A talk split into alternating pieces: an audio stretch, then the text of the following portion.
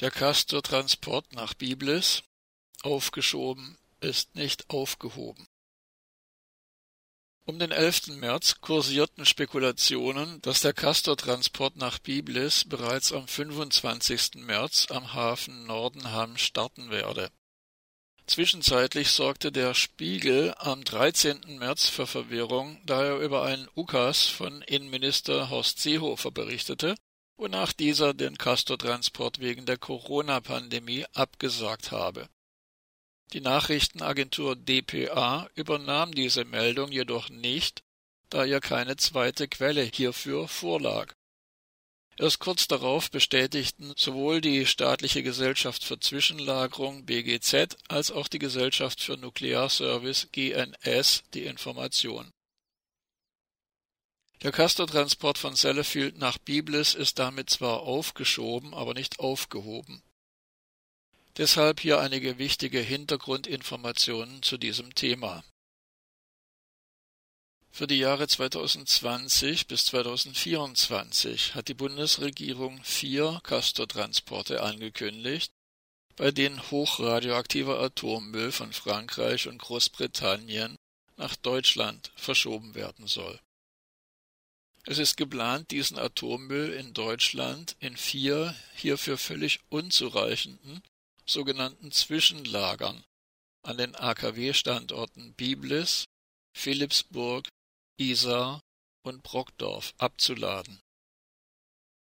Nach wie vor gibt es weltweit kein sogenanntes Endlager und ein sicherer Standort für hochradioaktiven Müll ist nirgendwo in Sicht, auch nicht in Finnland.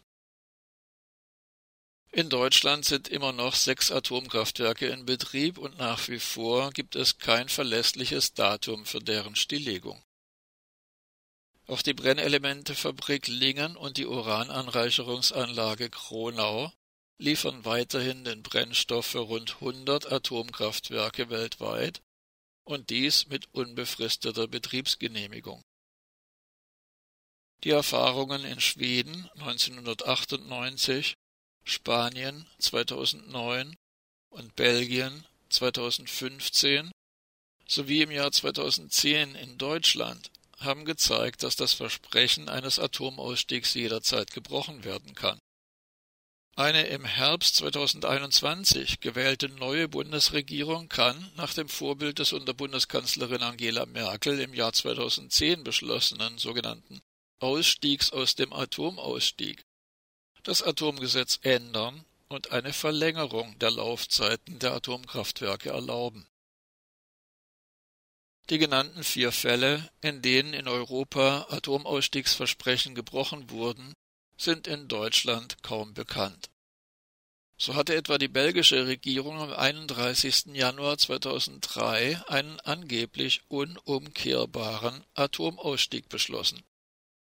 Doch am 18. Juni 2015 wurde mit einem neuen Gesetz der Atomausstieg in Belgien gekippt und eine Verlängerung der AKW-Laufzeiten von 40 auf 50 Jahre beschlossen. Die beiden Risse-Reaktoren des AKW Duhl, die 1975 in Betrieb gegangen waren und die 2015 hätten stillgelegt werden sollen, dürfen daher noch bis 2025 weiterlaufen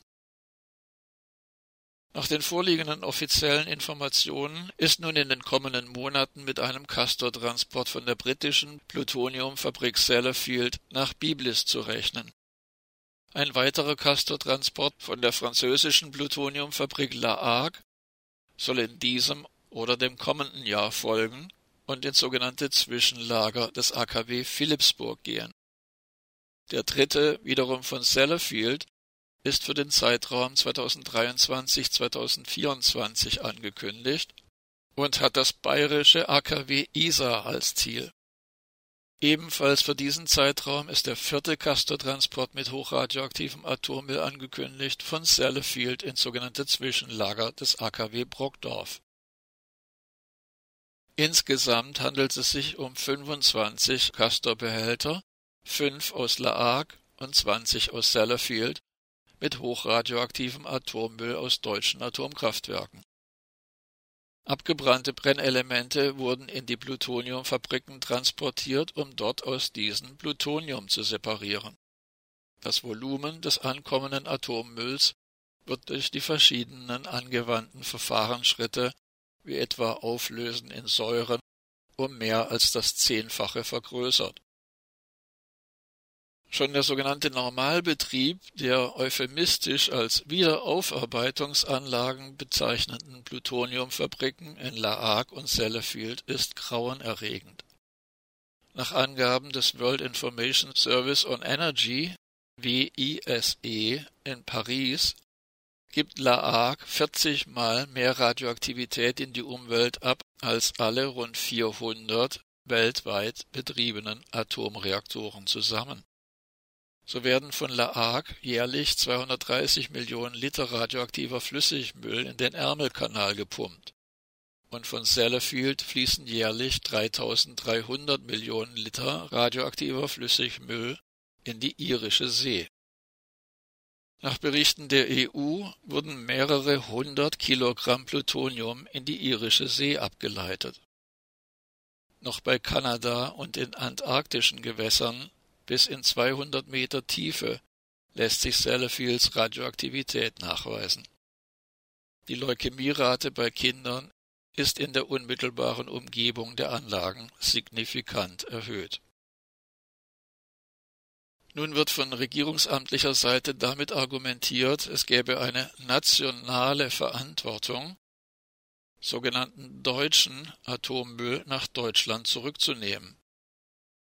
Dass es sich hierbei lediglich um Heuchelei handelt, zeigt sich daran, dass noch von keiner deutschen Bundesregierung Anstrengungen unternommen wurden, hochgiftigen nach Afrika exportierten Elektronikschrott nach Deutschland rückzuholen oder nach China exportierte Kunststoffabfälle oder nach Russland exportiertes hochgiftiges Uranhexafluorid Zunächst einmal ist festzuhalten, dass es zu keinem Zeitpunkt in Deutschland eine demokratisch legitimierte Entscheidung zum Betrieb von Atomkraftwerken gab und dass der Atommüll allein aus Profitgründen produziert wurde. Die Nutznießer und Verursacher waren verbrecherische Konzerne wie RWE, E.ON, Vattenfall und EnBW weiter ist festzuhalten, dass es dann ein vernünftiger Grund für den Transport von Atommüll vorliegen kann, wenn für diesen ein Ort für ein sicheres sogenanntes Endlager gefunden wird.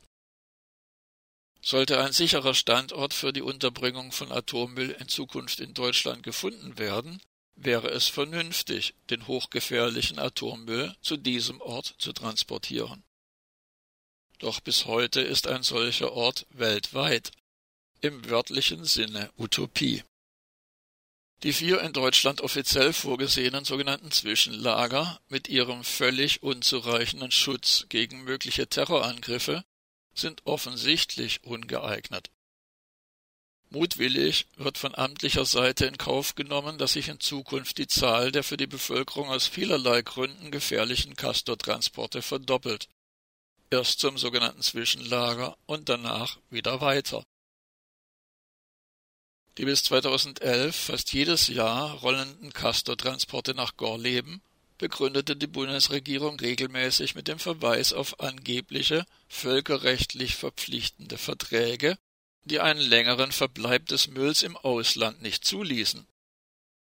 Dieses Scheinargument wurde bereits im Jahr 2001 widerlegt denn damals hatte die japanische Regierung nach dem Skandal um massive und systematische Fälschungen in der Plutoniumfabrik Sellafield die Verträge einseitig gekündigt und den weiteren Rücktransport von Atommüll gestoppt.